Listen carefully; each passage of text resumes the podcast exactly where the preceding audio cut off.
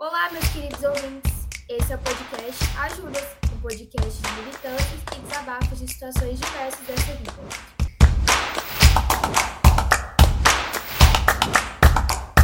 Eu sou a Julia Saúde. E eu sou Julia Mello. E no episódio de hoje nós vamos debater sobre o agronegócio no Brasil. Será que o agro é pop? Ou é só o papa mesmo? E trocadilhos ridículos à parte, o agronegócio envolve uma cadeia de atividades que inclui a própria produção agrícola, cultivo de culturas como café, algodão, pecuária, etc., a demanda por adubos e fertilizantes, o desenvolvimento de maquinários agrícolas, a industrialização de produtos do campo, como óleo, cigarro, café solúvel, entre outros, e o desenvolvimento de tecnologias para dinamizar todas essas atividades. E, ao contrário do que muitos imaginam, o agronegócio não está somente relacionado com o campo, ele se especializa também no meio urbano, sendo um dos vetores de promoção da subordinação das atividades rurais à dinâmica das cidades. Esse importante campo da economia envolve uma interrelação entre os três setores: o primário, com a agropecuária, o secundário, com as indústrias de tecnologia de transformação das matérias-primas, e o terciário, com o transporte e comercialização dos produtos advindos do campo. O agronegócio brasileiro é um dos mais representativos do mundo, sobretudo no que diz respeito à dinâmica de exportações. O Brasil é o maior exportador mundial de café, açúcar e cana-de-açúcar. É também o segundo maior exportador de carne bovina e o maior exportador de carne de frango, sendo também o quarto do mundo na venda internacional de carne suína. A tendência é que os lucros produzidos nesse setor intensifiquem ainda mais, com altas estimadas em 40% nos próximos anos, segundo o Ministério da Agricultura. Além disso, é importante reforçar que o agronegócio no Brasil, de acordo com o CPEA, Centro de Estudos Avançados em Economia Aplicada, da USP em conjunto com o CNA, Confederação da Agricultura e Pecuária do Brasil, representa cerca de 27,4% do PIB brasileiro. Mas apesar dos números do Brasil ser um grande exportador, quase um grande celeiro do mundo, é importante levantarmos algumas questões. Se produzimos tantos alimentos, por que o Brasil está de volta ao mapa da fome? Por que o setor da agricultura é um território tão difícil de ser trabalhado? E por que o Brasil é tão focado em agropecuária e soja? E para a gente responder melhor essas perguntas, a gente está aqui hoje com Gustavo Baroni, professor e apaixonado por geografia, formado em licenciatura e bacharelado pela Unesp do Rio Claro. Por favor, Gustavo, se apresente para os nossos ouvintes. Bora! Olha aí. É, o apaixonado é... Foi bem legal. É, na verdade, então, eu, bacharelado e licenciatura em Geografia pela Universidade de Rio Claro, eu fiz questão de colocar por conta de é, uma formação que talvez muitos dos ouvintes aqui é, né, estejam pensando em universidade, estejam até cursando, é, pensando o que vão fazer da vida. E como a matemática, como a biologia, nós temos a licenciatura que te prepara para ser professor e temos o bacharelado, que é o que dá a profissão, no caso do biólogo, do matemático, e no caso da geografia, do geógrafo. Então, eu faço questão né, nessa apresentação de, além de professor de geografia, também sou geógrafo. É, isso também complementa essa paixão pela geografia. Né? Então, sou geógrafo e professor de geografia. Tá? É, dou aula no SESI, aqui em Ribeirão Preto, né, e já estou há mais de 10 anos né, nessa área, né, dando aula de geografia. Fui funcionário público, né, então dei aula no, na escola pública no estado de São Paulo, tá, mas já exonerei. E é isso. Então, Gustavo, é, eu queria, assim, para a gente começar o programa, que você desse um panorama geral de como que funciona o agronegócio hoje no nosso país, pensando principalmente nas origens dessa atividade até os dias atuais. Perfeito. É, eu acho que o tema agronegócio foi muito bem é, escolhido por vocês é, e é um tema muito caro à geografia. Desde o Josué de Castro, com o, o livro Geografia da Fome, desde a década de 40, né? então o, está atrelado diretamente o, a questão do agronegócio com é, a fome, com a, os recursos naturais de um país. Então, Bom, é, o, o, vocês explicaram muito bem na introdução a questão dos setores da economia. Então, o agro ele, ele faz parte do setor primário, né? Então, é, ele é a base de tudo. Né? Ele é o setor primário que toma conta dos insumos, toma conta dos recursos é, da indústria e que vão chegar no setor terciário para o consumo, ele é fundamental ele é extremamente estratégico. Como o Brasil está muito bem colocado nesse setor, então isso coloca o Brasil é, como um grande ator mundial. Né? Nós estamos, então, é, dentro do cenário internacional, é, numa posição de destaque. Né? Mas, é, se o destaque atual com o agronegócio faz do Brasil um dos principais atores internacionais, não foi assim no começo. Quando o começo? No nosso descobrimento, né? No, ou quando o Brasil foi colonizado. Então, desde a colônia, se você pensar qual é a função do agro no Brasil, desde a colônia, nós éramos produtores de matéria-prima, né? Então, essa produção de matéria-prima que era feita aqui no Brasil, que começou com a árvore símbolo, né, que deu nome para o Brasil, que é o pau-brasil, é, esses, esses insumos que eram retirados daqui iam para os grandes centros, iam para a Europa, né, iam para os países que colonizaram a gente. E aí, passado 500 anos ou mais, né, de 500 anos, o Brasil hoje, no século 21, ainda faz o quê? Ainda é produtor de matéria-prima. Né? Isso, na geografia, nós chamamos de divisão internacional do trabalho. Né? Então, qual que é o, o papel produtivo, qual que é o papel do país no cenário internacional? Então, o que, que o Brasil faz? O Brasil é exportador de matéria-prima. É o que a gente fazia há 500 anos, é o que a gente fazia como colônia. Então, guardado as nomenclaturas bonitinhas, né? O, o agro pop, o agrotech, o agro tudo, né? Guardado os nomezinhos bonitinhos, nós ainda fazemos a mesma coisa que nós fazíamos quando fomos colonizados. Portanto, ainda somos colônia. O Brasil ainda é uma colônia. Isso vai ajudar a gente a desmistificar essa questão da fome, a questão dos preços, né? A questão do, do é, de como a nossa população, né? Como os brasileiros aí são explorados nós ainda figuramos no cenário internacional como colônia. Então, para responder diretamente a pergunta, né, é, quais são as raízes do, do agronegócio no Brasil? Nós temos, naturalmente, solo, nós temos é, uma natureza é, bem pujante, então temos muitos recursos, temos um subsolo rico, né, e só que, ao mesmo tempo, somos explorados pelos, pelos países que hoje são chamados de desenvolvidos. Né? Então, com a conivência do nosso governo, com a conivência conivência dos, dos, políticos, dos atores sociais que passaram na história do Brasil, com essa conivência, o que, que nós fazemos? Nós produzimos os insumos, produzimos os recursos e exportamos. Então, é, o que é bom vai para lá. É, vocês citaram o café, o café né, no, na introdução, e é impressionante. Nós produzimos cafés de uma excelência absurda e nós tomamos o pior deles. Né? O pior café fica para gente. Os café, o, o café de altíssima qualidade ele é exportado. E assim a gente pode usar de exemplo para determinadas coisas. Tá? Então, é, para responder diretamente essa primeira pergunta, eu acho que, que o que revela o nosso papel, o que revela o papel do agronegócio é isso, é a divisão internacional do trabalho e o nosso papel de colônia desde sempre. E só um parênteses, que eu até fiz uma anotação aqui, gostaria de falar, eu, eu ia entregar a minha idade, mas vocês acabaram fazendo isso, né? Quando vocês falaram que o agro é pop, isso vem dos engenheiros do Havaí, né? Que nem o Papa. Com certeza. Eu, Aqui prefiro... tem a fã de Humberto Gessinger do universo, Legal. Gustavo. Você não está entendendo. Excelente. Excelente, mas eu achei que eu ia me entregar, mas vocês, vocês se entregaram também. Mas o, o que eu acho que é mais atual, né, é a propaganda que é vinculada na Globo, inclusive restringe muito algumas é, algumas reportagens, alguma, alguns posicionamentos de alguns analistas atuais do, dos telejornais aí, que é o, o agronegócio financia muito o jornalismo é, de ponta hoje no Brasil, né? Então, tanto é que a propaganda lá, o agroetec, agroepop, agro é tudo, está relacionado a isso. Então, muitas vezes, um analista de política, um jornalista não faz a crítica, porque o maior patrocinador vem do agronegócio, né? Então, era só um parênteses aí, porque o, o Humberto Gessinger já, já falou isso há muito tempo do, do agro ser pop, ou no caso era o Papa. muito legal.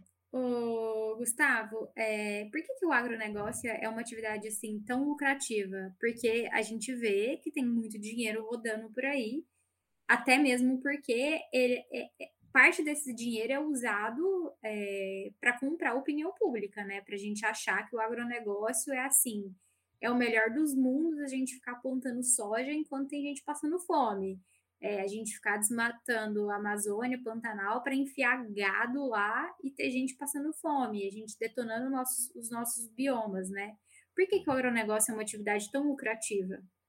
Então, o, a geografia vai, vai tratar isso de uma maneira bem peculiar, diferentemente de outras áreas que poderia até é, uma, a economia falar disso, poderia é, outros setores da sociedade, a sociologia mesmo, né, falar hoje do, desse mundo urbano, que a gente depende muito é, dos insumos, né, da, da base, mas a geografia vai tratar disso porque nada mais é que a transformação da natureza. Então, o que, que, que eu quero dizer com isso?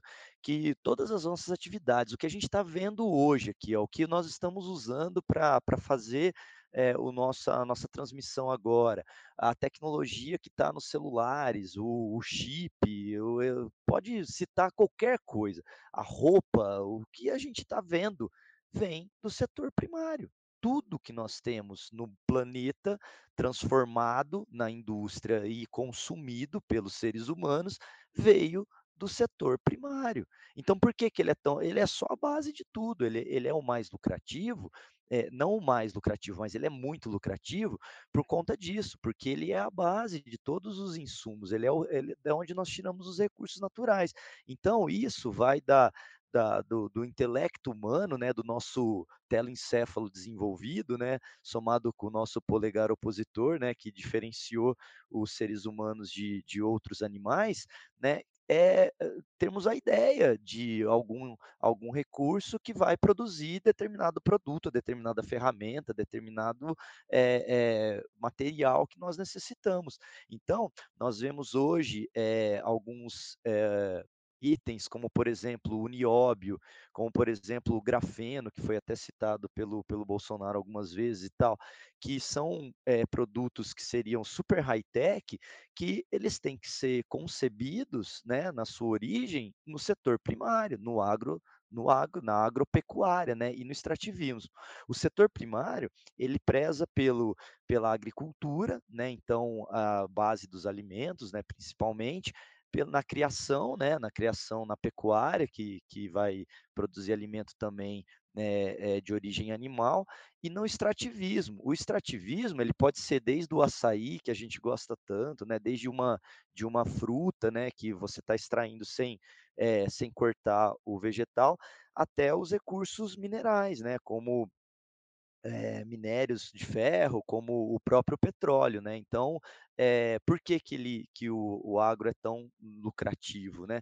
Porque ele é a base de tudo, né? Então, tudo que nós estamos usando, tudo que nós temos, vem do setor primário. Né? Então, isso é recurso. E aí, isso entra também numa questão filosófica que eu queria é, deixar aqui registrado, que é, é justamente como nós lidamos com a natureza. Então, é o, uma dicotomia, né, na geografia a gente fala assim para falar bonito, é uma dicotomia que existe, uma dualidade, é isso, é homem e natureza. Nós, é, com o passar do, do, dos séculos aí, com o nosso telencéfalo e polegar opositor, nós nos distanciamos da natureza, mas nós não conseguimos nos desvencilhar dela. Então, um grande erro que que eu acho que responde também essa pergunta, é que o homem ainda faz parte da natureza. Então, nós precisamos gerir os recursos, não só consumi-los, não só utilizar os recursos, precisamos também gerir. E, e, a, e como nós fazemos a gestão desses recursos, vai ajudar a gente a responder o porquê da fome, o porquê da má distribuição desses alimentos. Ô, Gustavo, assim, e esse agro que é tão tech, será que ele de fato é tecnológico? Porque eu vejo que existe uma indústria de exploração muito grande dentro do agronegócio, né? Sim, sim. Agora, de fato, eu preciso eu preciso dar o braço a torcer, né? Eu vou guardar as maiores críticas para mais para frente, mas o agro, de fato, ele é tudo. Ele é tudo sim, a propaganda tem razão, que ele é tech, ele é pop, ele é tudo. O problema é que ele não é distribuído. Então, o que, que nós vemos na cadeia produtiva que vocês introduziram tão bem aqui com os setores da economia? Nós vemos que os principais países é, desenvolvidos do mundo, o que a gente diria do G7, os Estados Unidos e o Canadá, dois, o Japão, três, a Alemanha, Inglaterra são cinco, a Itália, seis, e a França, sete. Esses são, esse é o G7.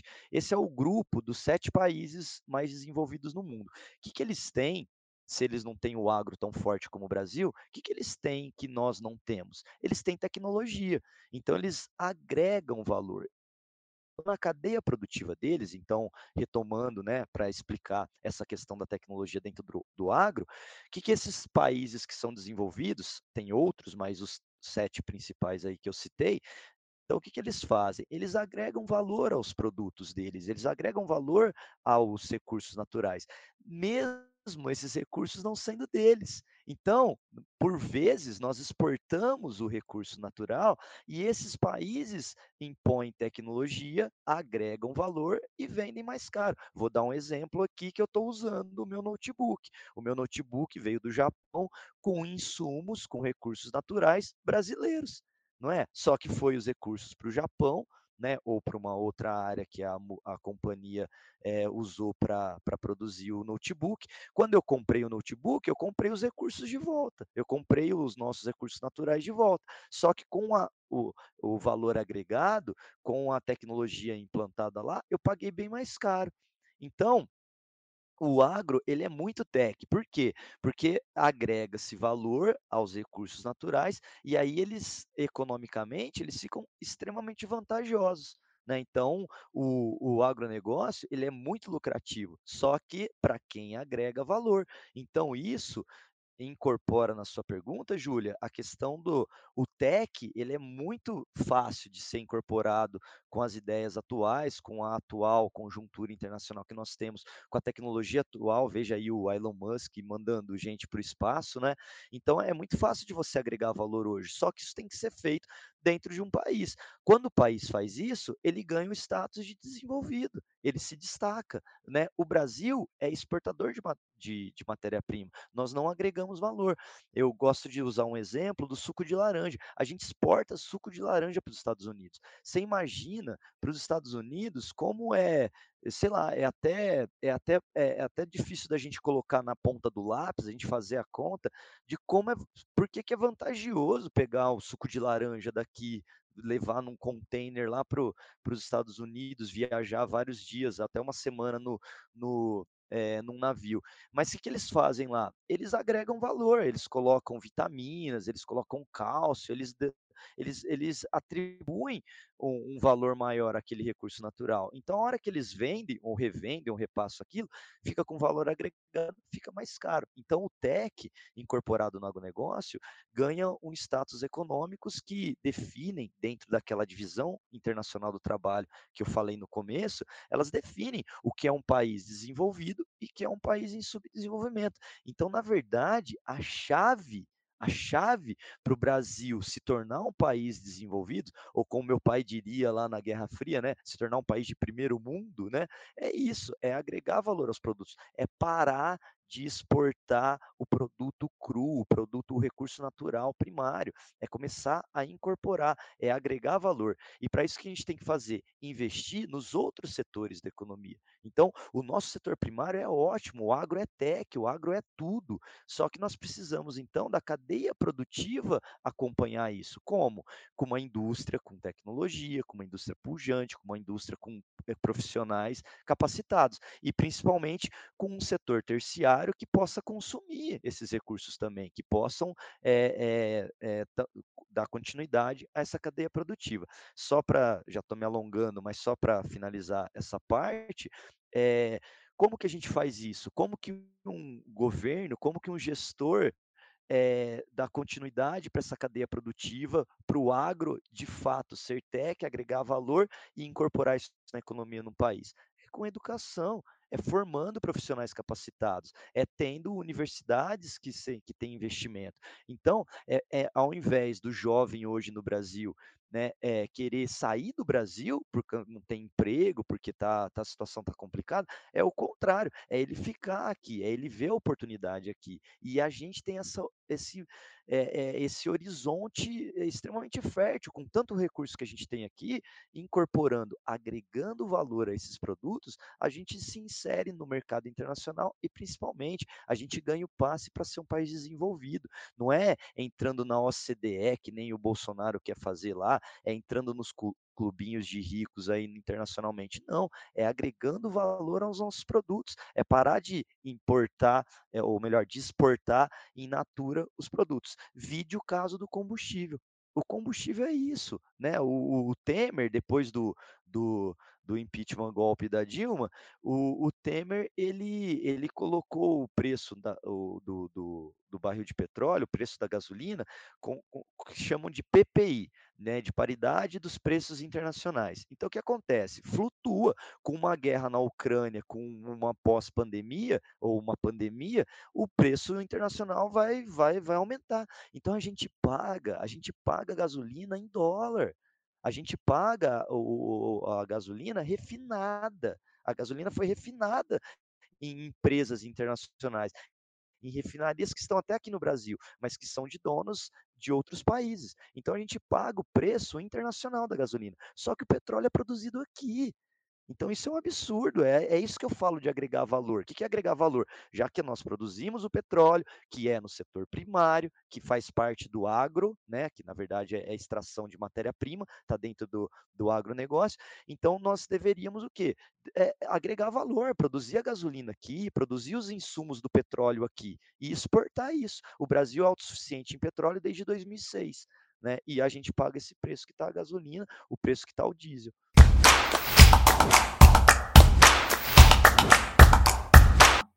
De acordo com a CNA, o agronegócio tem sido reconhecido como um vetor crucial do crescimento econômico brasileiro.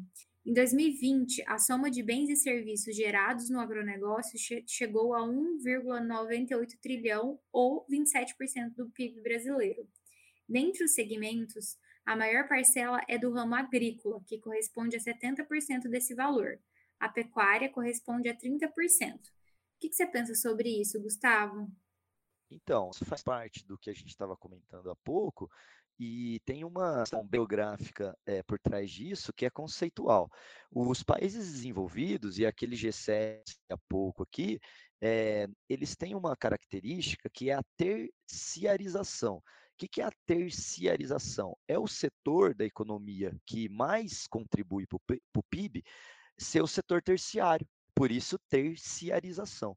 Então, o que, que nós observamos, né, fazendo uma análise conceitual é, do mundo hoje? Que os países desenvolvidos, que os países que aí têm é, mais tecnologia, que dentro dessa divisão internacional do trabalho se destacam produzindo tecnologia, agregando valor aos produtos do agro, esses países têm no setor terciário a maior participação no PIB. Esses dados que você acaba de passar é, para o pessoal que você acaba de, de, de, relatar, esses dados mostram que o quê? O Brasil ainda é, depende muito do, da produção de insumos. Então, ao, a, como a gente falava há pouco, ao invés de agregar valor, nós, export, nós queremos ficar exportando é, os produtos primários, né? Os produtos primários ganharam um nome muito bonitinho recentemente, não é? É o tal das commodities, né? As commodities.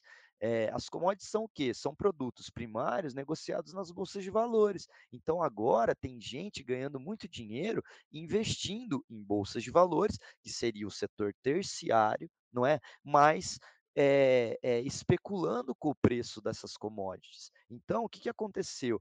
O, o, cresceu tanto a participação do, do, do, agro no Brasil, no PIB brasileiro, como você relatou aí nos dados, é, foi, ficou tão importante que tem é, é, especuladores em bolsas de valores, que tem empresários, que tem pessoas hoje ganhando dinheiro com a simples comercialização desses insumos. Né? Mais uma vez, como que isso vai contribuir para o Brasil? Vai aumentar o PIB? Legal. Só que o que a gente está fazendo? tirando os recursos aqui do Brasil, né, é, explorando os, o nosso subsolo, explorando os nossos recursos naturais e mandando isso para outros países é, agregarem valor, venderem a tecnologia e a gente vai comprar de volta. Então, é, é, uma, é, é uma lição que nós não aprendemos com todos esses séculos. Nós temos países no mundo que, tiver, que ocuparam a mesma posição que o Brasil em determinado momento é, da história, como por exemplo os Estados Unidos. Os Estados Unidos também foi colonizado, não é? Apesar de ser uma colônia de povoamento, de ter os seus, as suas características históricas peculiares, os Estados Unidos também já figurou do lado de um país colonizado. Só que eles souberam fazer essa lição de casa. Eles estão agregando valor, estão incorporando tecnologia, né? No caso do Brasil, não. A gente está ainda avançando sobre áreas nativas, como por exemplo a Amazônia, cortando a Amazônia para é, explorar, para é, é, exportar os recursos de lá, não é? Quando já se sabe que temos ervas medicinais, como temos outros produtos que podem ser tirados da, da mata, deixando ela de pé. Então, é, esse, esses dados eles mostram como o Brasil caminha para uma exploração desenfreada, baseado ainda numa segunda revolução industrial não é? Nós já estamos na quarta revolução industrial. Mais uma vez, né? Nós já estamos indo para o espaço, nós já temos aí carros autônomos, nós já temos é, é, energias alternativas, não é? é? ao petróleo, por exemplo. E não. E o que a gente faz ainda? O que a gente aprendeu há 500 anos atrás, que é explorar os recursos, ficar degradando a natureza. Né? Então, está faltando o quê? Está faltando criatividade, está faltando gestão, está faltando a gente deixar a tecnologia aqui. E a gente faz isso com o cérebro, a gente faz isso com estudantes, a gente faz isso com pessoas como vocês estão oportunizando aqui, que tenham ideias, que façam análise crítica e percebam que quais são os problemas. Essa lição já foi ensinada há muito tempo, mas a gente insiste. Com o governo Bolsonaro, a gente retrocedeu mais ainda, porque ele ainda é, é é, é pró é, garimpo, não é? Ele ainda fala, ainda está discutindo aí hoje mesmo, todo dia tem medidas para conter o preço do diesel, quando na verdade o que, que nós estamos discutindo aqui? Que a solução já está dada, precisamos agregar valor, precisamos refinar o petróleo aqui, precisamos não, não exportar o, o, o lítio puro lá para o Japão para voltar numa bateria de notebook. Meu, vamos fazer a bateria aqui, vamos fazer um notebook aqui, vamos agregar o, o valor, fazer um, um, computador, um laptop brasileiro, fazer um carro brasileiro, etc. A gente não vê isso. As grandes marcas, não é, são todas estrangeiras. Quer uma marca que é brasileira reconhecida no mundo? A Petrobras. A Petrobras tem tecnologia, tecnologia de retirada de petróleo em águas profundas, o que foi o pré-sal, não é? A tecnologia para refino da, da, gasolina. Então, falta gestão, falta coordenação para a gente é, conseguir incorporar isso. E aí a gente vai ver esses dados aí que você passou para a gente, Júlia. Vai ver os dados como a participação gigantesca no PIB. E aí vai um agravante aqui, vou enterrar a faca de vez, né?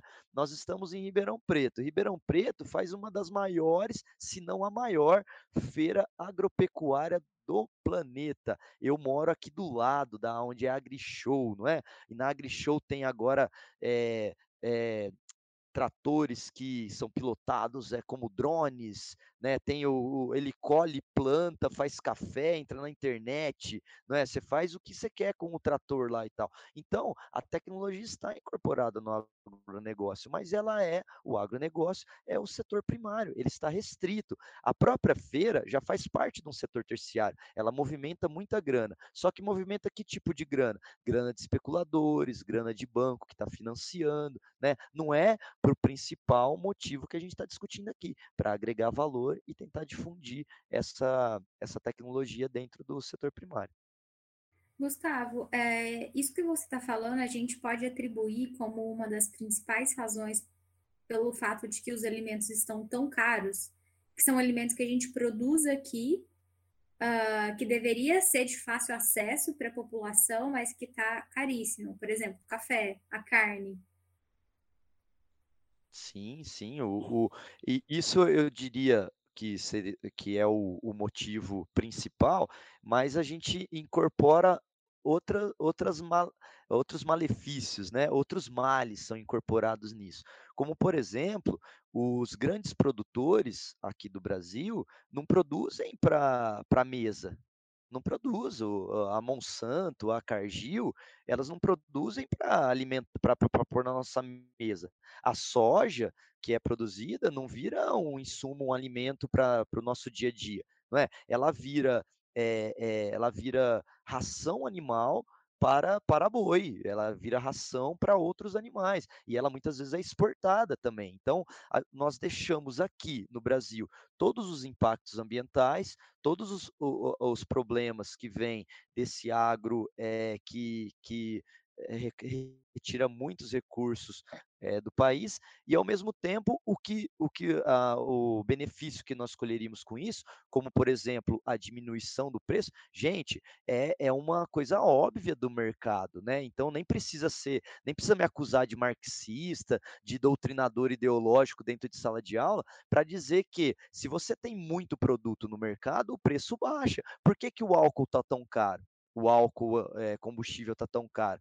Porque é muito melhor para um usineiro, para um produtor de cana-de-açúcar aqui, produzir o açúcar e exportar, porque o açúcar, como commodity, no preço no mercado internacional, é muito mais lucrativo para ele. Se ele produz um tantão de álcool e joga no mercado interno aqui dentro do Brasil, o preço baixa não é? Vocês não são tão mais novas que eu aí. Meu, a gente já viu o preço aí do álcool a 99 centavos, já vimos o preço a 1,99, não é? Viu o preço do álcool, tá, a gente está no meio do canavial, não é? Nós, o Ribeirão Preto fica no meio do canavial. Então, como o, o, o todos os problemas ambientais oriundos da cana-de-açúcar estão aqui, não é? A devastação que foi na Mata Atlântica, né? A, a, a questão do, dos pesticidas, né? Do agrotóxico, né? Que vai vir mais para frente aqui que a gente vai discutir e o e, e, fica todos esses, esses impactos ambientais para a gente, e a hora que a gente tem que pagar o, o álcool barato na bomba, tá o preço que tá. Por quê? Porque o usineiro está produzindo açúcar e exportando e vendendo no mercado internacional, está lucrando mais. Então, a carne, né? Você citou aí a carne. Pelo amor de Deus, a carne é, é, primeiro que já vem uma, uma questão até, eu acho que ética, né? Uma questão ética, uma questão moral, que é o, o a picanha lá do, do McDonald's, né? Que não, o, o Mac picanha que não tem picanha.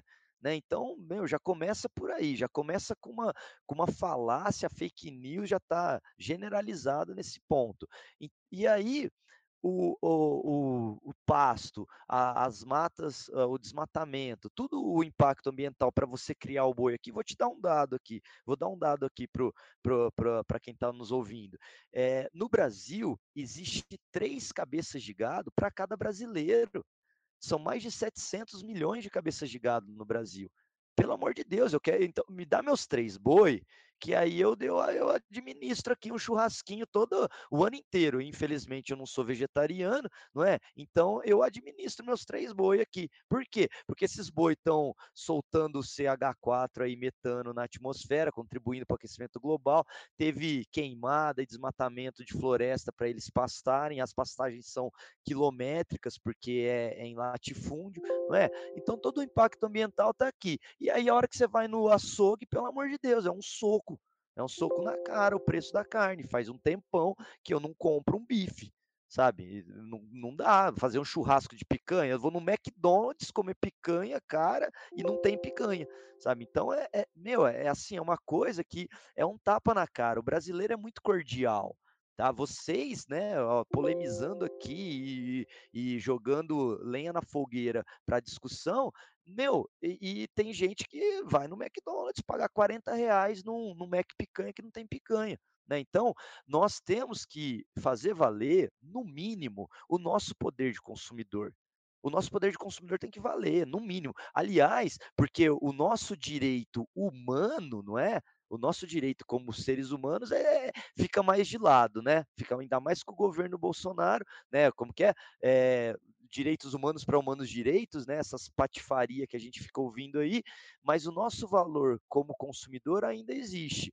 Né? Então, meu, temos que fazer valer isso, sabe? Não, não dá para ficar é, pagando pau para algumas marcas, não dá, não dá para ficar quieto diante de uma situação como essa. Você vendo esse tanto de cana, o preço do álcool nesse valor. A gente vendo tanto, 700 milhões de bois num, num país, tem mais boi que se os bois se rebelar, eles tomam conta do país meu, sabe, se fosse os bichos inteligentes. E aí, né, por isso que falam que gado, né, Bolsominion é gado, né, é, ó, me para aí, viu, Fer, acho que você vai ter que cortar isso, a Fernanda vai ter que cortar essa Não vai cortar, não, vai deixar, vai É isso aí, Gustavo. Tá bom, então, tá bom, vamos seguir aqui, mas porque a pergunta, ela é sagaz, ela é capciosa, é muito boa.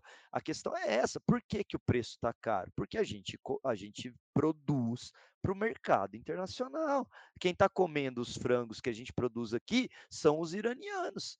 Tem uma, tem uma é, um, avícola, né? uma, uma, um frigorífico de frango aqui indo para para Passos, aqui é aqui, perto de Ribeirão, relativamente, que eles exportam para o, para o Irã.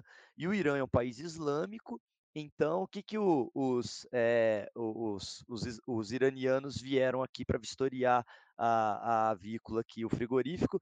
Tem que ter, é, tem que é, sacrificar o frango voltado para Meca, tem que ter uma parcela de trabalhadores que são islâmicos, não é? Eles fizeram todas essas adequações.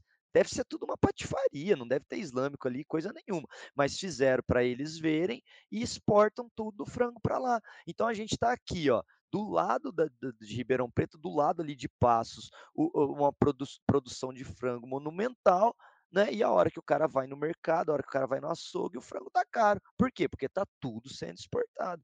Né? Então, isso resolve, apesar de ser simplista o meu exemplo, isso é, é mostra o, o, um dos motivos que o, os preços estão disparados. Não é? E, mais uma vez, não tem como a gente fugir disso. É a gasolina pelo amor de Deus, a gente tem a gente é autossuficiente desde 2006 no petróleo. Então a gente deveria refinar aqui e jogar no mercado interno. Ah, mas aí a gente está contra o neoliberalismo, o mercado livre, aberto e tudo mais. Meu, quem tá, eu fico imaginando, eu fico imaginando um acionista. Desculpa se alguém que está ouvindo a gente é acionista de bolsa de valores.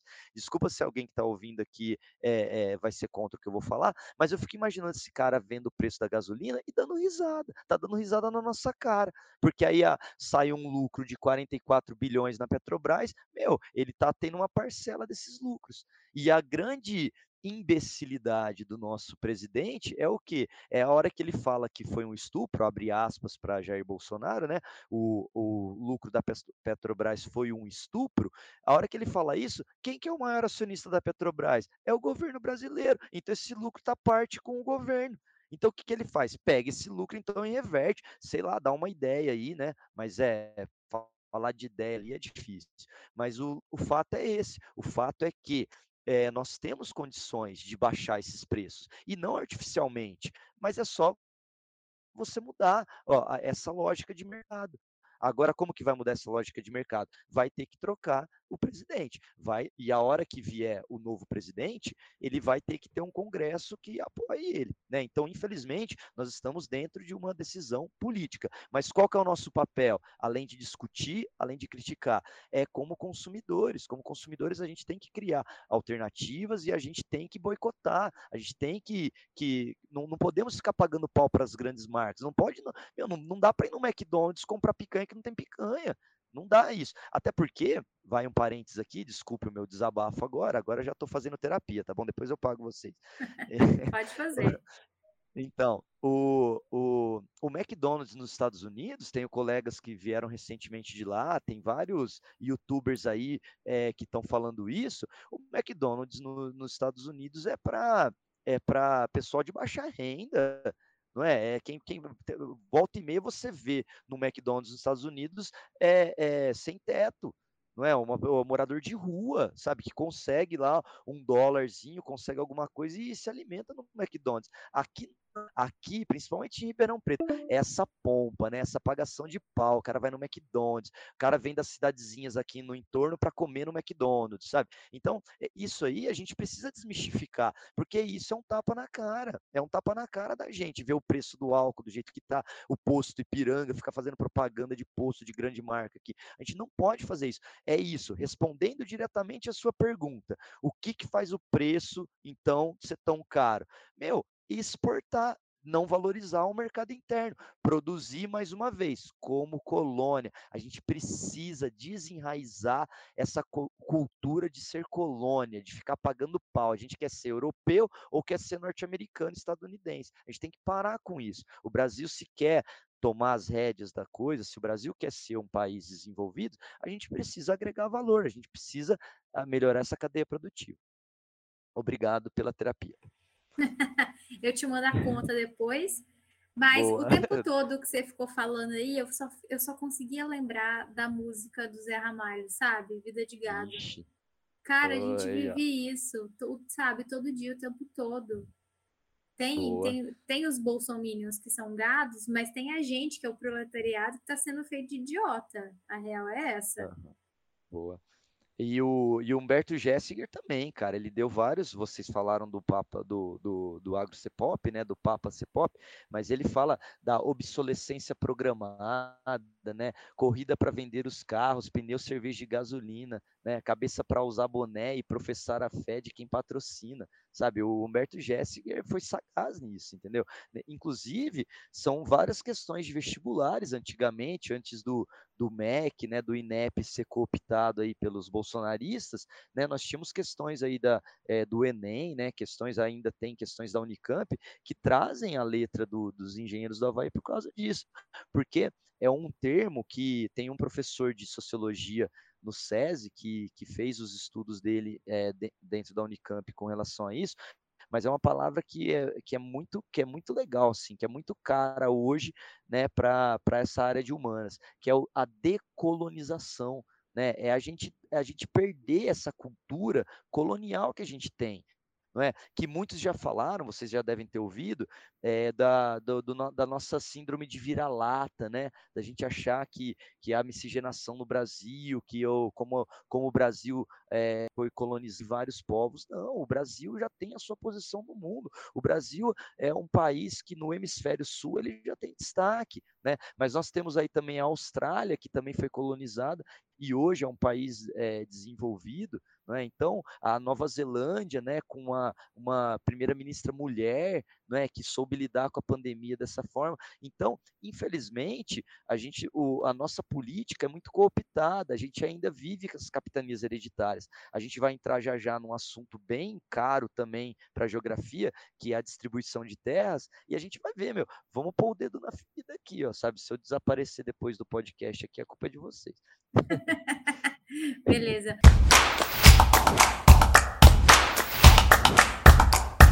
Dados do IBGE afirmam que o índice de Gini na agropecuária brasileira é alto, ou seja, a concentração de terras permanece elevada. Segundo o Censo Agropecuário de 2006, esse índice surgiu em 0,854. Quando a taxa é próxima a 0,0, significa que há uma boa distribuição, mas quando é próxima a 1, significa que há uma má distribuição. Então vamos de polêmica, né, Gustavo? Que eu sei, já percebi que você é dos nossos e gosta de polemizar os assuntos. Fala um pouquinho para a gente sobre a distribuição de terras no Brasil e quais são os impactos do movimento dos trabalhadores rurais sem terra para o nosso país. Muito bem. É, mais uma vez, parabéns aí pela introdução. É, vocês é, deram uma aula de geografia com índice de Gini, muito legal. A Júlia aqui mandou muito bem, explicando que o, o índice né, próximo de 1 mostra essa concentração.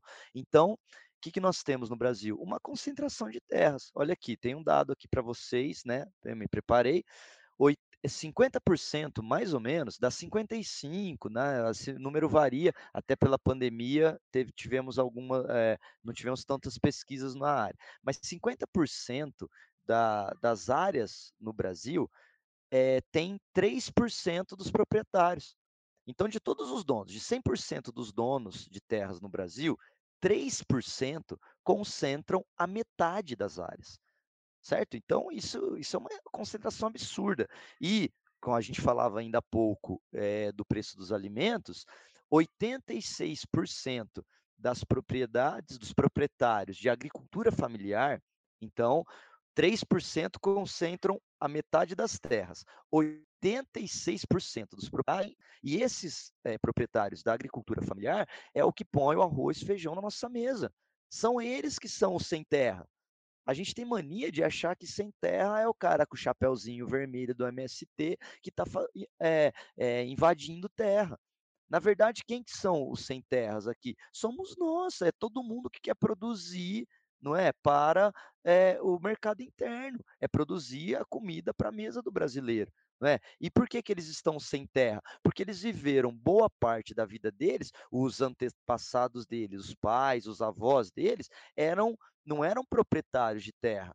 Era, trabalhava como caseiro, trabalhava como serviçais dentro das, das fazendas. E aí, a hora que eles ficaram desempregados pelo maquinário tecnológico que é vendido na AgriShow, não é? Pelo desemprego eh, do, do êxodo rural, que é mais um dado aí, mais um tapinha na cara, 90% da, da população brasileira vive em cidades hoje. Vou colocar para vocês aqui bem da geografia para dizer quem quem nas cidades são marginalizados. São muitos trabalhadores rurais que vieram para as cidades.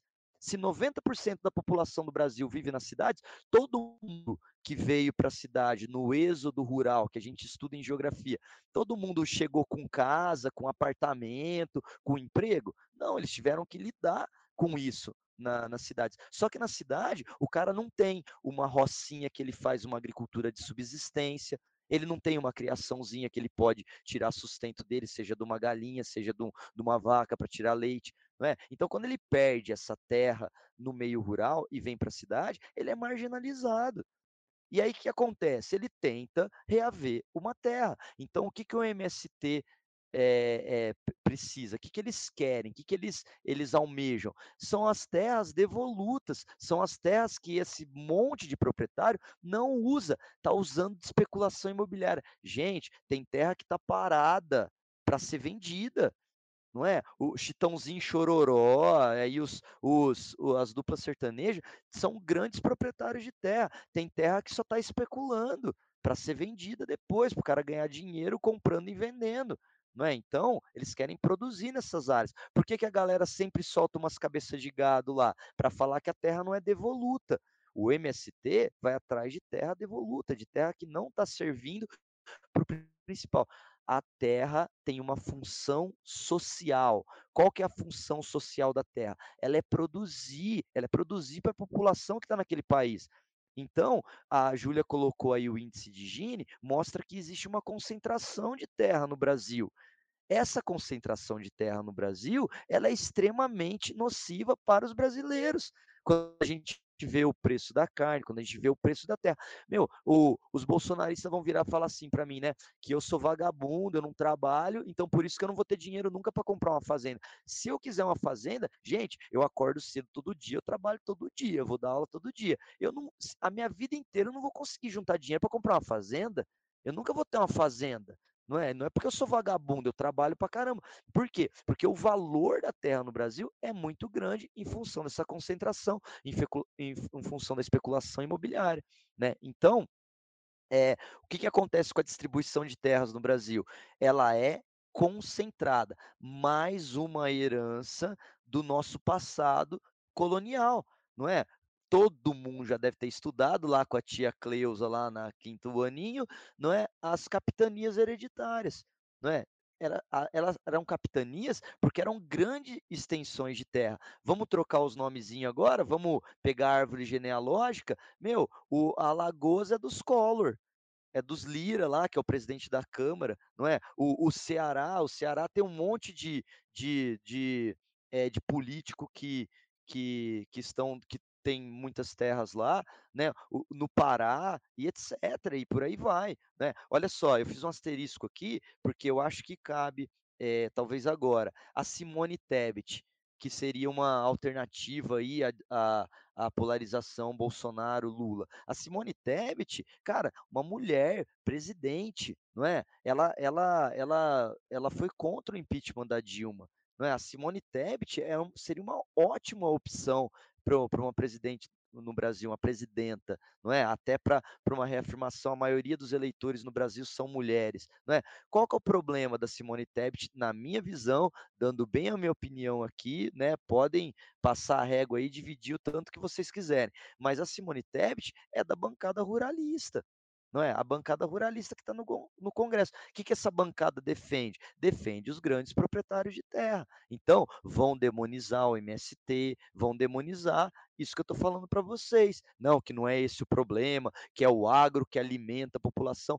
É mentira. Não é disfarçado, não é fake news, não, é uma mentira deslavada. Eu tenho um dado aqui que comprova o que eu estou falando. Quem alimenta o, o, nosso prato, o dia a dia do brasileiro, o arroz feijão, são 86% dos proprietários rurais que fazem agricultura familiar. Eles têm em suas mãos 21% das terras que são produtivas no Brasil. Né? Então, o que, que o grande proprietário está fazendo? Está arrendando, está especulando, está deixando Cargill, Monsanto e grandes companhias explorarem as suas terras. Para quê? Para jogar mais uma vez, voltamos lá no começo, para jogar essas, para exportar esses produtos, agregar o valor lá em outros países e a gente comprar. Então, essa galera, eles são, eles estão vendendo o Brasil eles estão eles estão acabando com a gente e pelo contrário e assumem o, o, domínio do governo, com o grande centrão aí, ó. O Arthur Lira é o nosso presidente da Câmara dos Deputados, e aí, meu, vai governar para essa bancada. Junto, atrela isso a bancada da bala e a bancada da Bíblia, não é? A galera que defende o porte de armas e a galera que defende é, que, que, que, defende o, o é contra o Estado laico, não é? Acabou. Nós temos formado aí uma, uma frente que vai ser contra a, a palavra que é, não pode ser dita hoje no Brasil. No, durante muito tempo, ela foi um palavrão para pro, os deputados, que é a tal da reforma agrária, né? São duas palavras. A reforma agrária. O que, que é reforma agrária? Gente, os Estados Unidos já fez reforma agrária. Os países europeus fizeram reforma agrária. O que, que é reforma agrária? É você colocar a terra para sua função social. Não pode 50% da, da, das terras no Brasil estar tá na mão de 3% de pessoas. Não pode. Isso é contraproducente. Isso é ruim para o país inteiro. Né? Não é ruim para quem?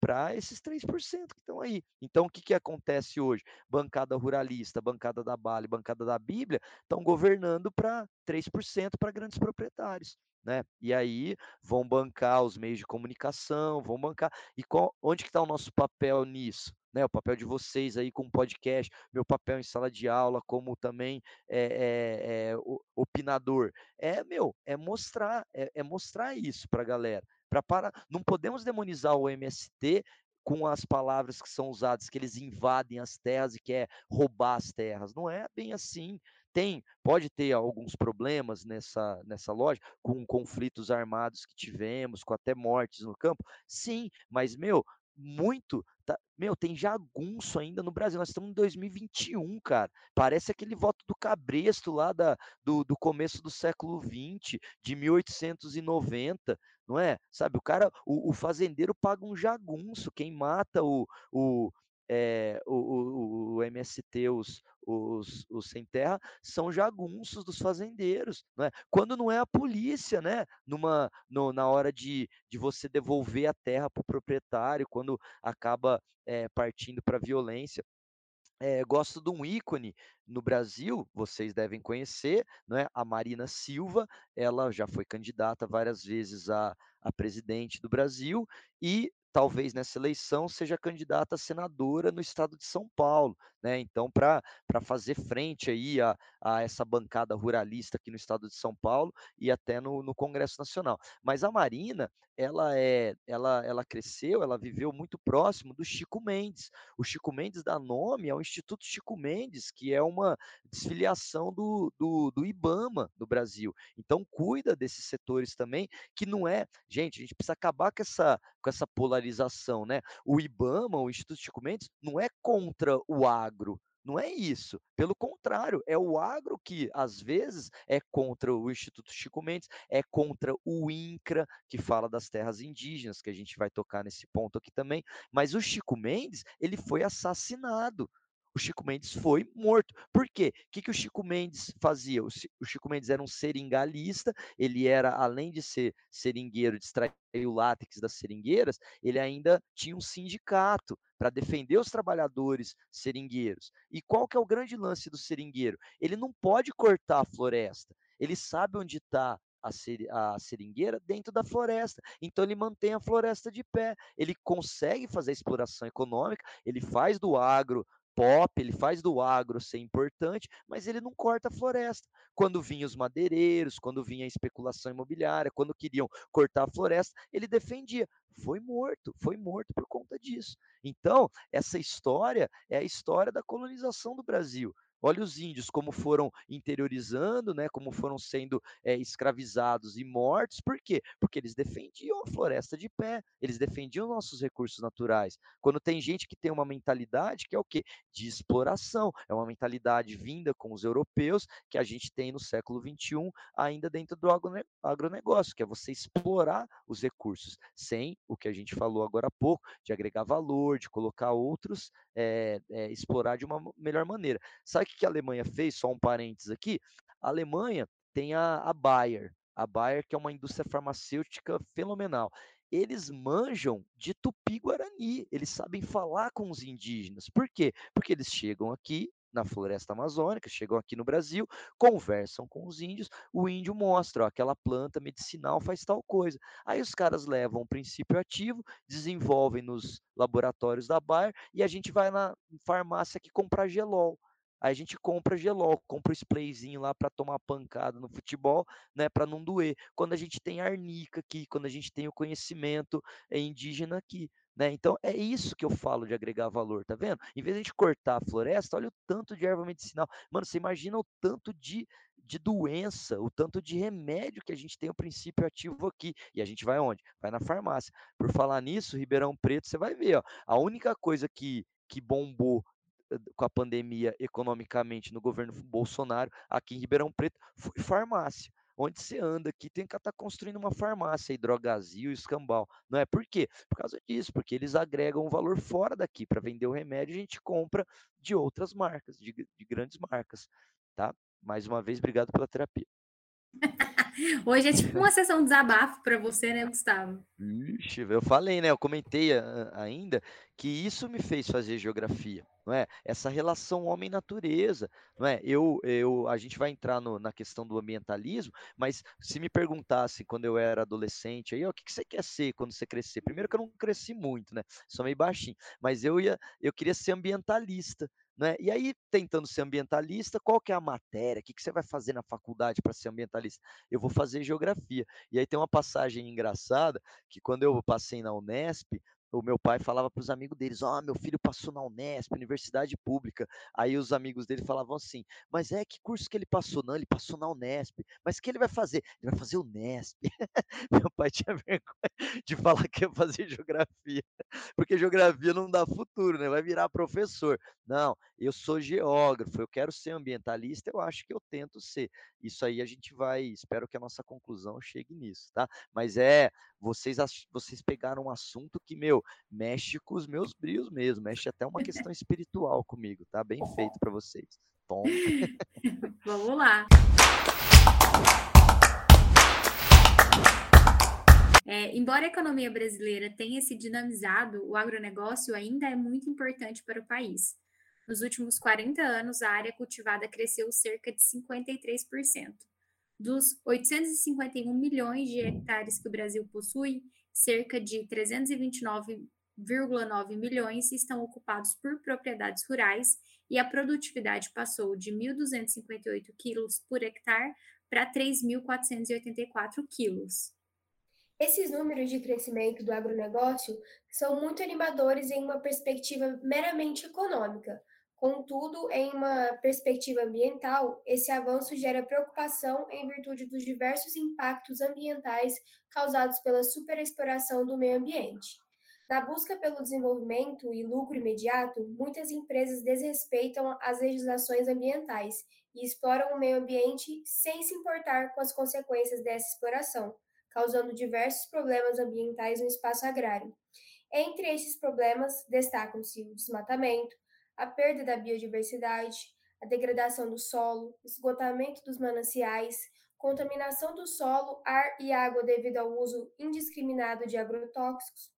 Degradação ambiental e concentração fundiária acompanham o avanço da agricultura empresarial no país, Prejuízos causados ao Pantanal, Cerrado e Amazônia são a face mais conhecida dos danos que também atingem camponeses e populações tradicionais. Gustavo, é por essa razão que o agro é tão pop? o, o agro é muito pop, né? E para vocês verem, ó, vocês só falaram tudo. Vocês falaram tudo. Os, o, os, a degradação ambiental, vocês tocaram em todos os assuntos. Eu destacaria um que é a perda da biodiversidade, que, meu, sinceramente, sabe o que está acontecendo? Está acontecendo que o ser humano está sendo a próxima degradação em massa do planeta. A gente vai fazer uma extinção em massa nesse planeta. O ser humano é o meteoro que matou os dinossauros. Eu tenho um memezinho que, que manda no WhatsApp, que é Jesus segurando um dinossauro para falar assim, ó, desculpa, eu errei né? A hora que ele matou os dinossauros e o ser humano pôde se desenvolver. Desde a, da, do Triássico, desde do, do, das eras geológicas, é um assunto pertinente à geografia também, com a, com a, a, evolução das novas espécies que não morreram, o ser humano ganhou destaque, né? O Homo sapiens ganhou destaque. E a história nossa do agro, que vocês acabaram de descrever maravilhosamente, não é? até colocando as grandes empresas, trazendo para o século XXI, a história do agro, do ser humano no agro, do Homo sapiens, é uma história de exploração da natureza.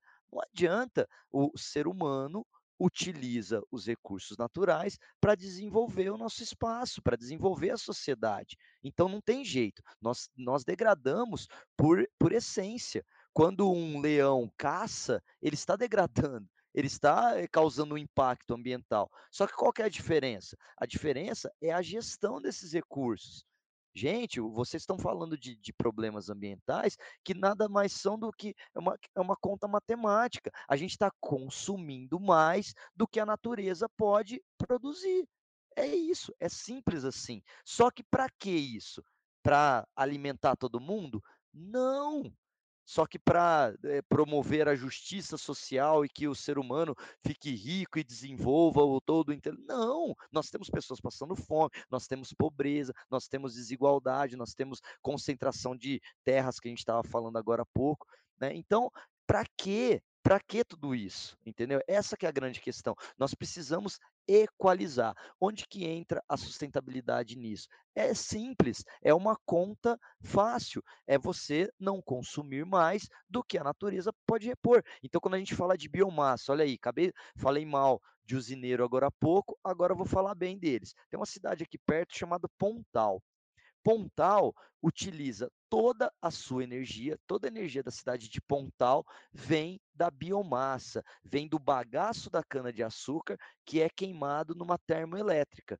Então, a usina, ela produz a própria energia, então ela não gasta combustível fóssil, por exemplo, para produzir energia, ela usa a biomassa. A cana está sendo, está crescendo, tá, a cana está produzindo, o bagaço é, é resíduo, eles queimam e produzem a energia. Então, é, é, um, é uma energia sustentável. E isso alimenta a cidade de, de Pontal. Então, é, esse exemplo mostra o quê? Que nós temos alternativas que existe uma, uma, uma, capacidade de gerirmos esses recursos de maneira sustentável. Por que eles não são geridos dessa forma? Porque tem algum interesse econômico por trás não é? Como vocês colocaram aí, qual que seria o interesse por trás aí? Nós temos uma agricultura empresarial, nós temos pessoas especulando na bolsa de valores as commodities, não é? Então, o agro, ele, meu, ele é a essência do, do que o ser humano teve desde a, a revolução agrícola do Neolítico. Olha só, quando o ser humano conseguiu deixar de ser nômade, não é? Ele se sedentarizou. Isso daí já o agro está desde ali.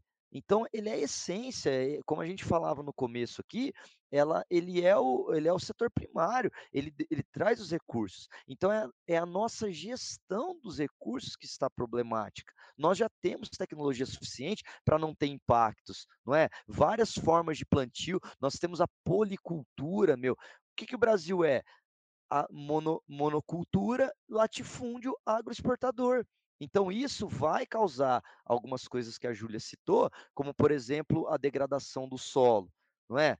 Isso vai causar desmatamento e vai perder a biodiversidade. Eu fiz é, a Unesp em Rio Claro e lá tem um curso muito legal, que é o curso de ecologia. Na verdade, na minha opinião, é o, é o melhor curso de ecologia do Brasil né, eles faziam grandes semanas da, da ecologia, agora dia 6 ou 5 de junho, que é o dia do meio ambiente, eles faziam sempre seminários maravilhosos, via gente do, do Brasil inteiro. E um ecólogo, né, eu tive a oportunidade de fazer algumas disciplinas na ecologia, de trocar bastante ideia com, com o pessoal que estudava lá, um ecólogo me deu um exemplo muito legal. Ele falou assim: imagine a comida que você mais gosta a comida que você mais gosta, então você tem uma mesa farta com essa comida, de várias maneiras que você gosta. Então, por exemplo, eu e tem um professor de matemática legal lá no SESI também que gosta de goiabada, a gente gosta de goiabada, você imagina, um bolo de goiabada, uma goiabada, um doce de goiabada, um rocambole de goiabada, tudo de goiabada ali para a gente se esbaldar. Né? O que seria essa mesa é, de goiabada para mim, né, para o professor de matemática lá do SESI, seria é, é um canavial para uma broca, para uma cigarrinha que, que tem no seu no, na sua cadeia alimentar, que tem como seu nicho ecológico aquilo como fonte de alimento.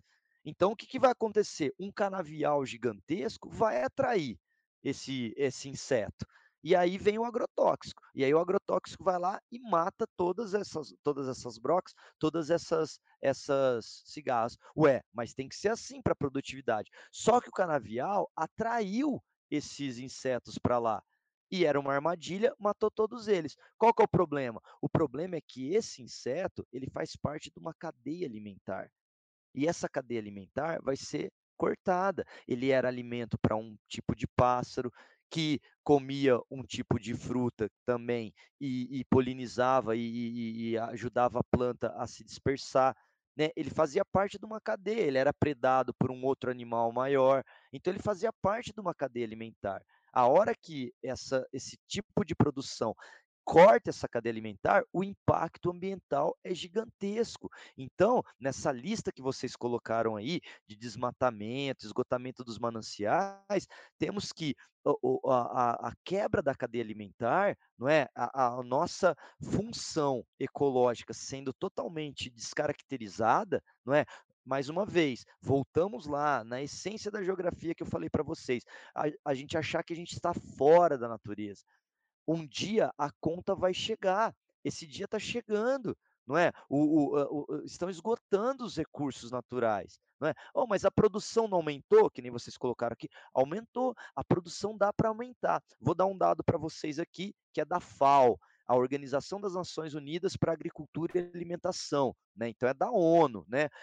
A FAO diz que nós produzimos hoje comida para 8 bilhões de pessoas. 8 bilhões de pessoas. Não temos 8 bilhões de pessoas no mundo ainda, não é? Mas então não tem ninguém passa fome? Não.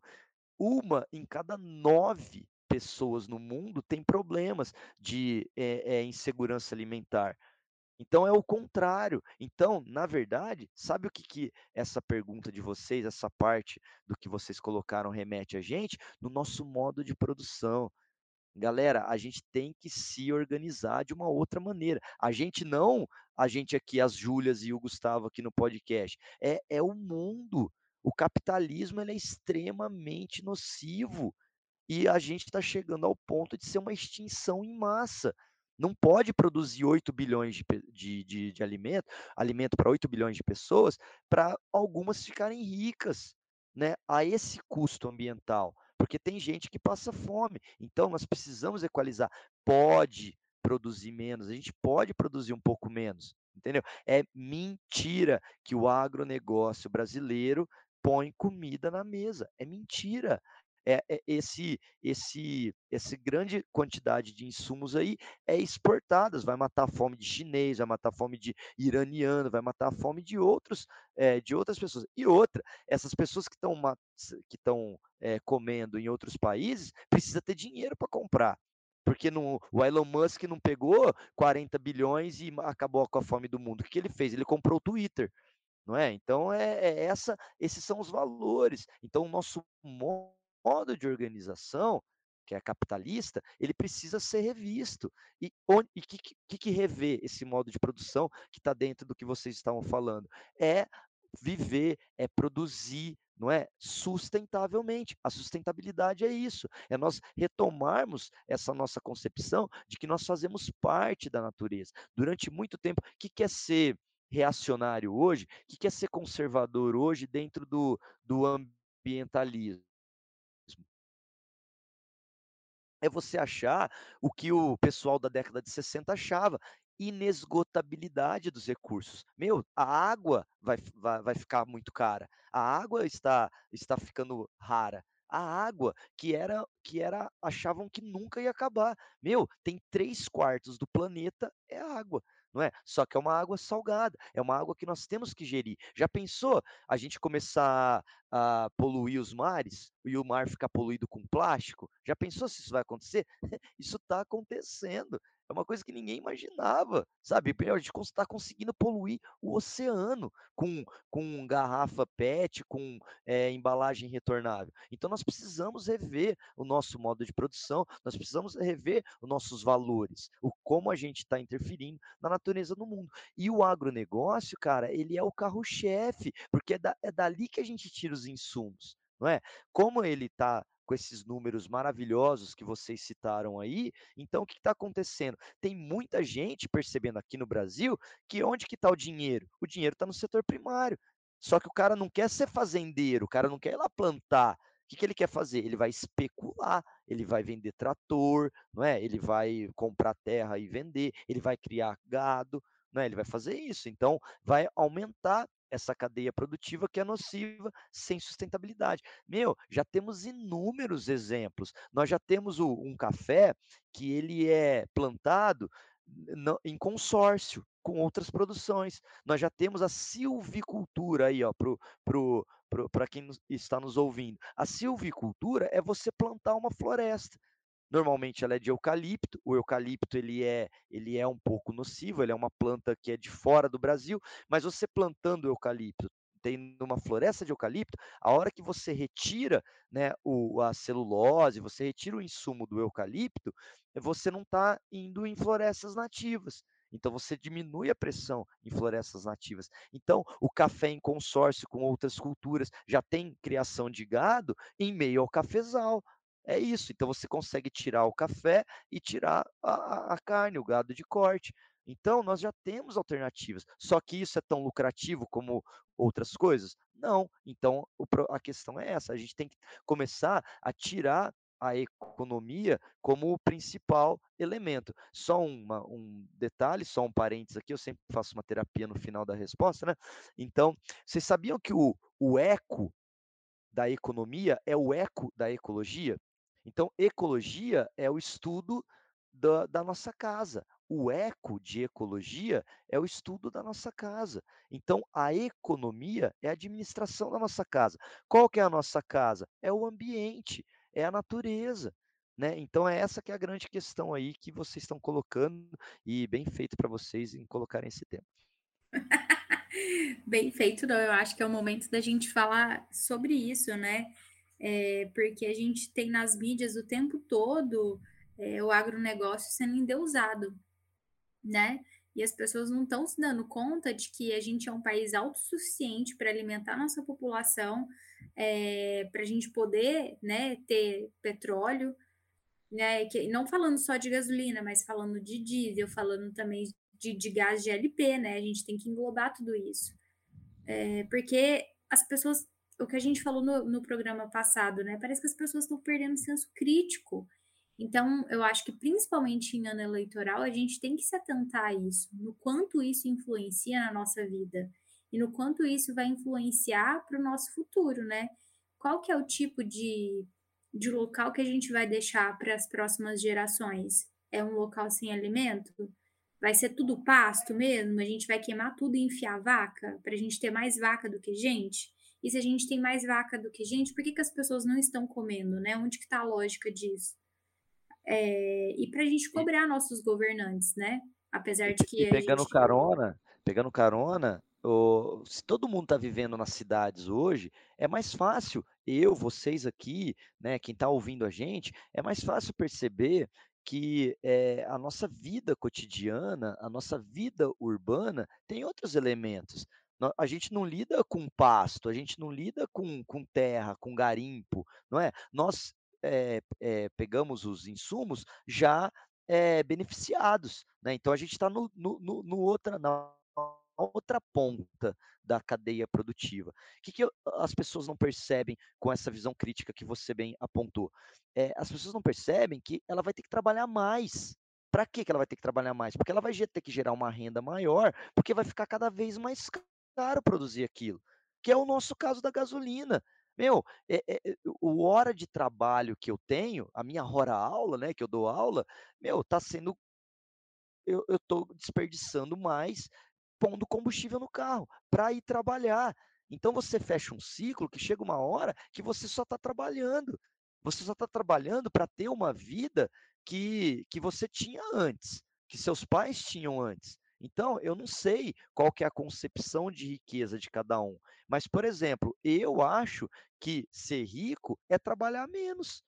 É trabalhar menos e ter as mesmas coisas que eu tenho e trabalhando menos. Por quê? Para usufruir. Eu tenho um monte de amigo meu que fizeram medicina, hoje são advogados e tal, ganham bem pra caramba. Só que você manda uma mensagem pro cara para jogar uma bola, para vir aqui em casa fazer um churrasco, Primeiro que não dá por causa do preço da carne, mas é, quando dava, o cara, o cara não vinha por quê? Porque ele está trabalhando. Está trabalhando o tempo todo, está tendo que trabalhar para sustentar aquele estilo de vida, o cara está tendo que trabalhar. Então, o que as pessoas não percebem é que isso fecha um ciclo vicioso que cada vez mais a água vai estar tá cara, você pagar energia é, elétrica vai estar tá cara, para você fazer as coisas que você gosta. Então, essa que é a questão, né? O, o nossa qualidade de vida está caindo muito. E as pessoas, elas não percebem isso porque está indo devagarzinho. Tem uma teoria muito engraçada que fala que se você colocar um sapo é, na água é, e começar a esquentar a água, ele não percebe que a água está sendo fervida, que a água está esquentando muito. Então ele morre cozido sem perceber. Se você pegar um sapo e colocar na água quente, ele vai pular, porque a água está quente. Se você coloca ele numa água na temperatura ambiente, começar a esquentar a água, ele morre cozido sem perceber.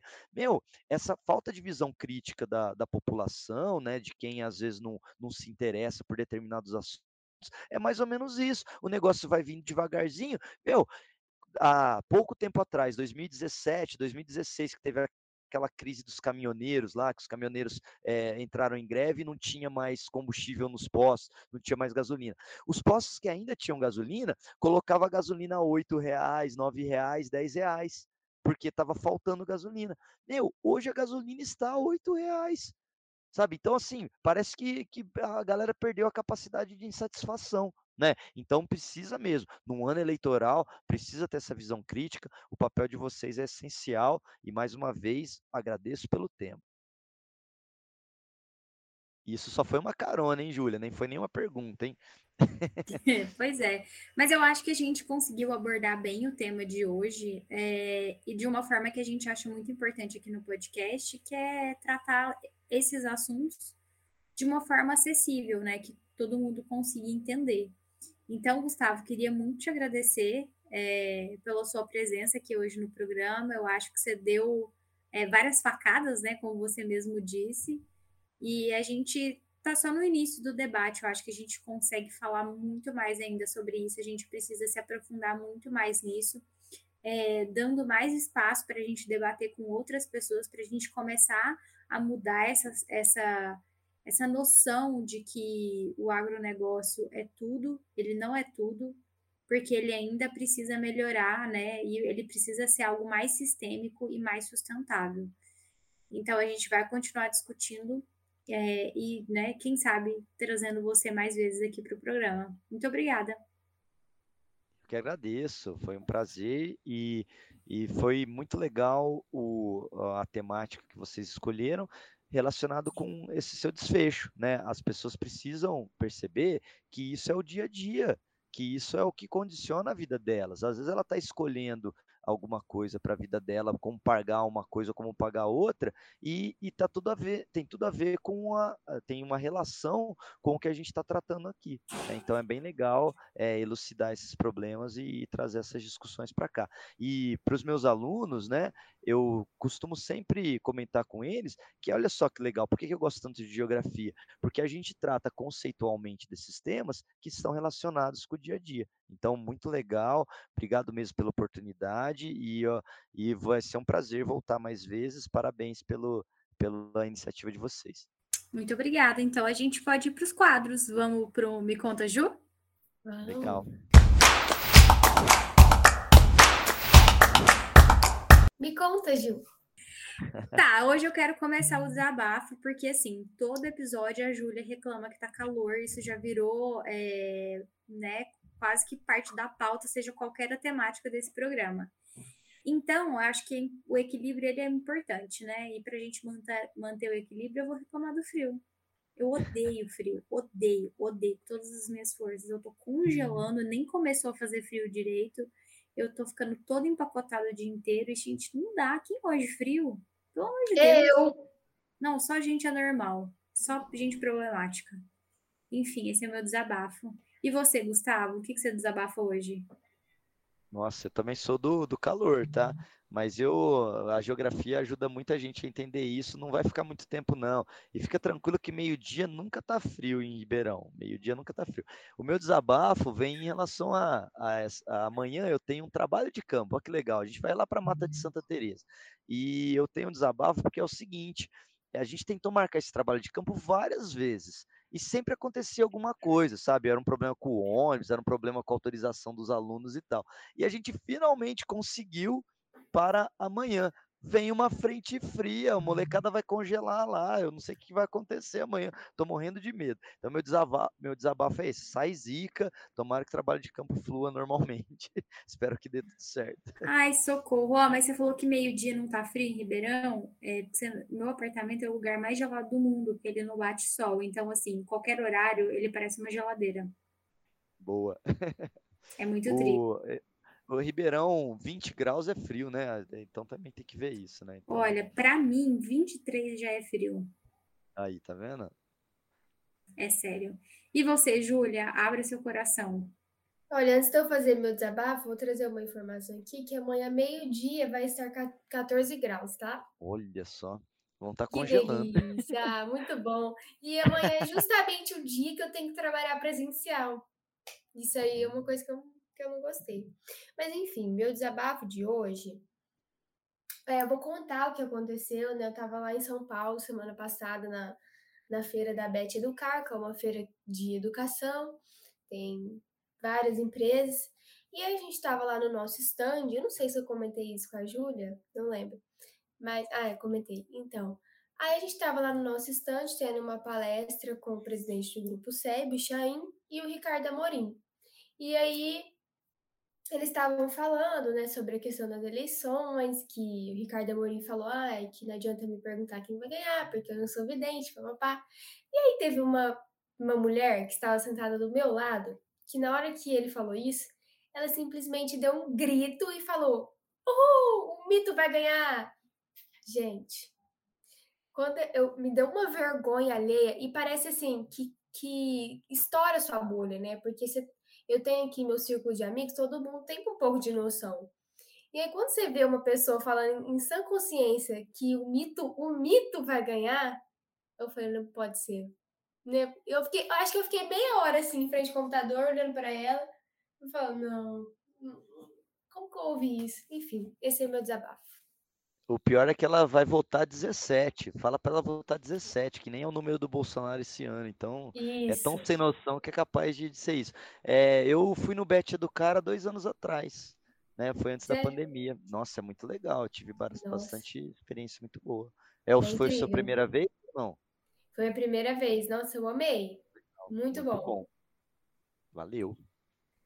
É isso. Vamos pro isso. Fala aí, Ju? Bora.